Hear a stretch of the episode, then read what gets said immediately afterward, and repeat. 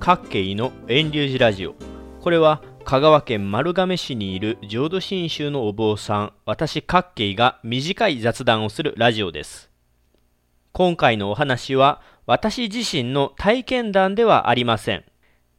今月の8月15日に自母遠隆寺では納骨者の追悼法要がありました。その法要開始1時間以上前にどなたよりも早く遠隆寺の元総代だった方がお参りに来られてその方と住職と私と3人で雑談していた時のお話です。内容はその元総代さんの子供の頃のお話で牛や農具を借りていたということから始まります。おそらく多くの方はご存知でしょうが香川県讃岐の国はとっても狭い場所です。昔も今も狭い場所でそれでいて雨も少ない場所です。そんな場所なので香川に住む人は限られた場所を最大限使うように積極的に働いている人が多かったというそんなところです。それプラス狭い香川では広い土地を持っていることが結構重要なステータスでした。お話の主役の元総大さんは昔は貧しかったそうです。畑仕事をしていたある日自分が持っていた鎌や桑によくわからない印があるのが気になったそうです。香川では土地が狭いのでお互いの土地の境界ギリギリまで耕そうとするのでお互いの持ち物道具が混じる恐れがあるんですね。それでこれは自分のものだと示すためにそれぞれ独自の印をつけていました。例えば私のところの寺遠隆寺でも遠隆寺の持ち物には昔は竜の文字を丸で囲った焼き印をしていました。その元総大さんは自分の家にある農具の印が気になってご両親に話を聞くとこの家の農具の多くは借り物ということでした。広い土地持ちの親戚がいて自分のところが貧しかったから農具を貸してくれていたとのことでした。他にも畑仕事に役立つ牛も借りていたそうです。もちろんただで貸してくれていたわけではなくてお米や野菜など取れたものを一部お返ししていたそうです。その総大さん曰く冗談めいて年貢と表現していました。そんな話を聞いていた私はふと疑問に思って年貢という言葉があるんでしたら毎月納める月貢や毎日納める実具というのもあるんですか？としょうもない質問をしてしまいました。すると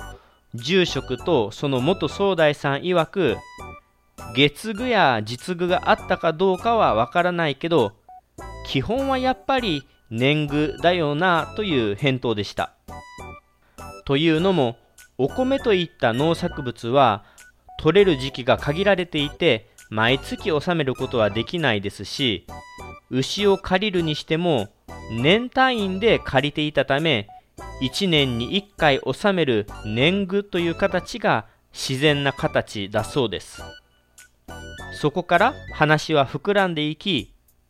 昔は牛を借りていた家が多かったなという話題になりました。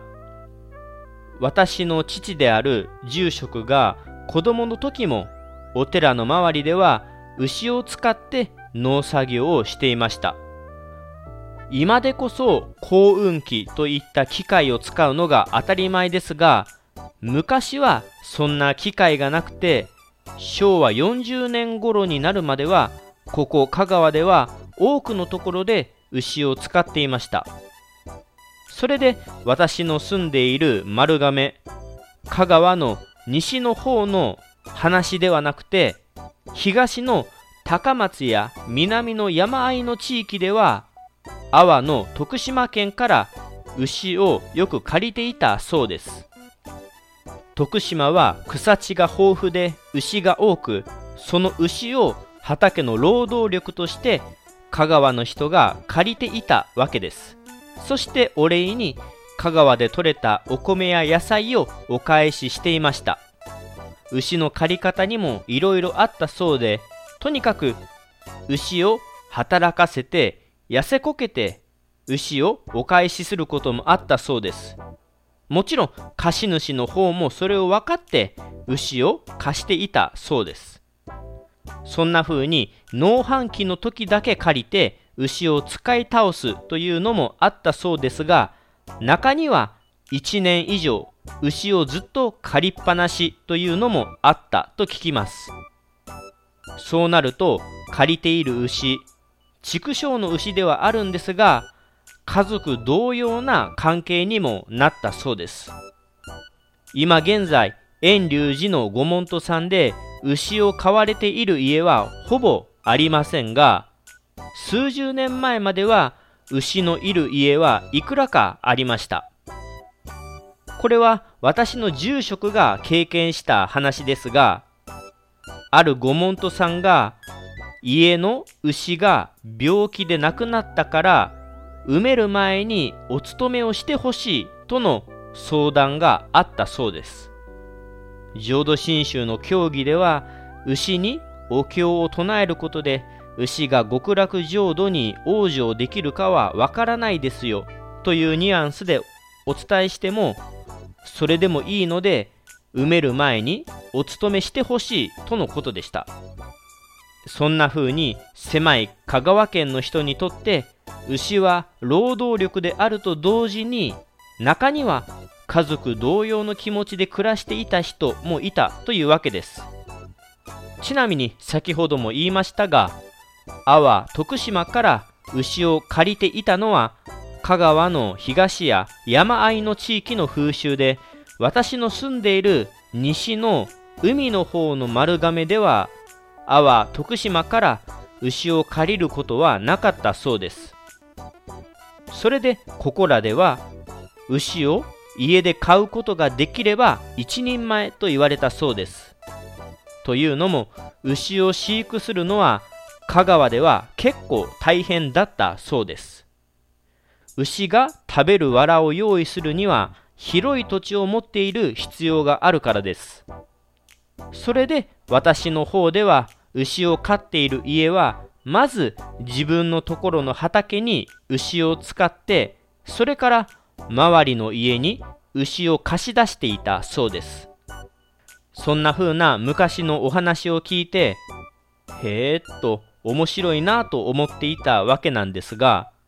もう一つ疑問が出てきて馬についても聞いてみました。土地が狭い香川では牛を飼育するのが難しくて牛を借りることが多かったそうですが馬はどうなんですか？御門信徒さんの中には昔馬を飼われていた家もありましたよねと質問しました。するとこんな風な答えが返ってきました。馬は引くもの。牛は追うものというように馬と牛では役割が違うとのことでした。牛はパワーがあって追い立てて畑の土を耕すのに力を発揮するそうです。馬もパワーはあるんですが耕すよりも物を運ぶ方に力を発揮するそうです。そんな話を聞いてなるほど。狭い香川だから運ぶ距離は短いんだからわざわざ長距離輸送の馬を持つ必要性は乏しいんだなぁと妙に納得しました。牛でも物を運ぶことができますしね。そんな風に馬を飼う家もありましたが土地が狭く土地をできるだけ使おうとする香川の人からすると牛は本当に大切な存在だったんだなぁとその8月15日の元総大さんと住職との昔話から感じたところです以上今回の199回目の各系の雑談は終わります。こういう仏教行事のありがたいところは、昔のいろんな人の話を聞く機会があることだと思います。最近は親戚であっても顔を合わす機会は少なく、今回のような貴重な話を聞く機会は減っているんだと思います。もちろん親戚でなくても、ご両親や兄弟や家族とも顔を合わせてお話しする機会が減っていると思います。お盆やお彼岸、法事など、いろんな仏教行事がありますので、そういった機会を積極的に設けて、参加してお話をしてみるのもいいのかなと思います。また今度8月31日に丸亀では灯籠流しという仏教行事があります。丸亀の灯籠流しはお盆にお飾りした灯籠を炊き上げる行事です。もし灯籠流しに参加されるご家族がいるのであれば、ご一緒に参加されてはいかがでしょうか？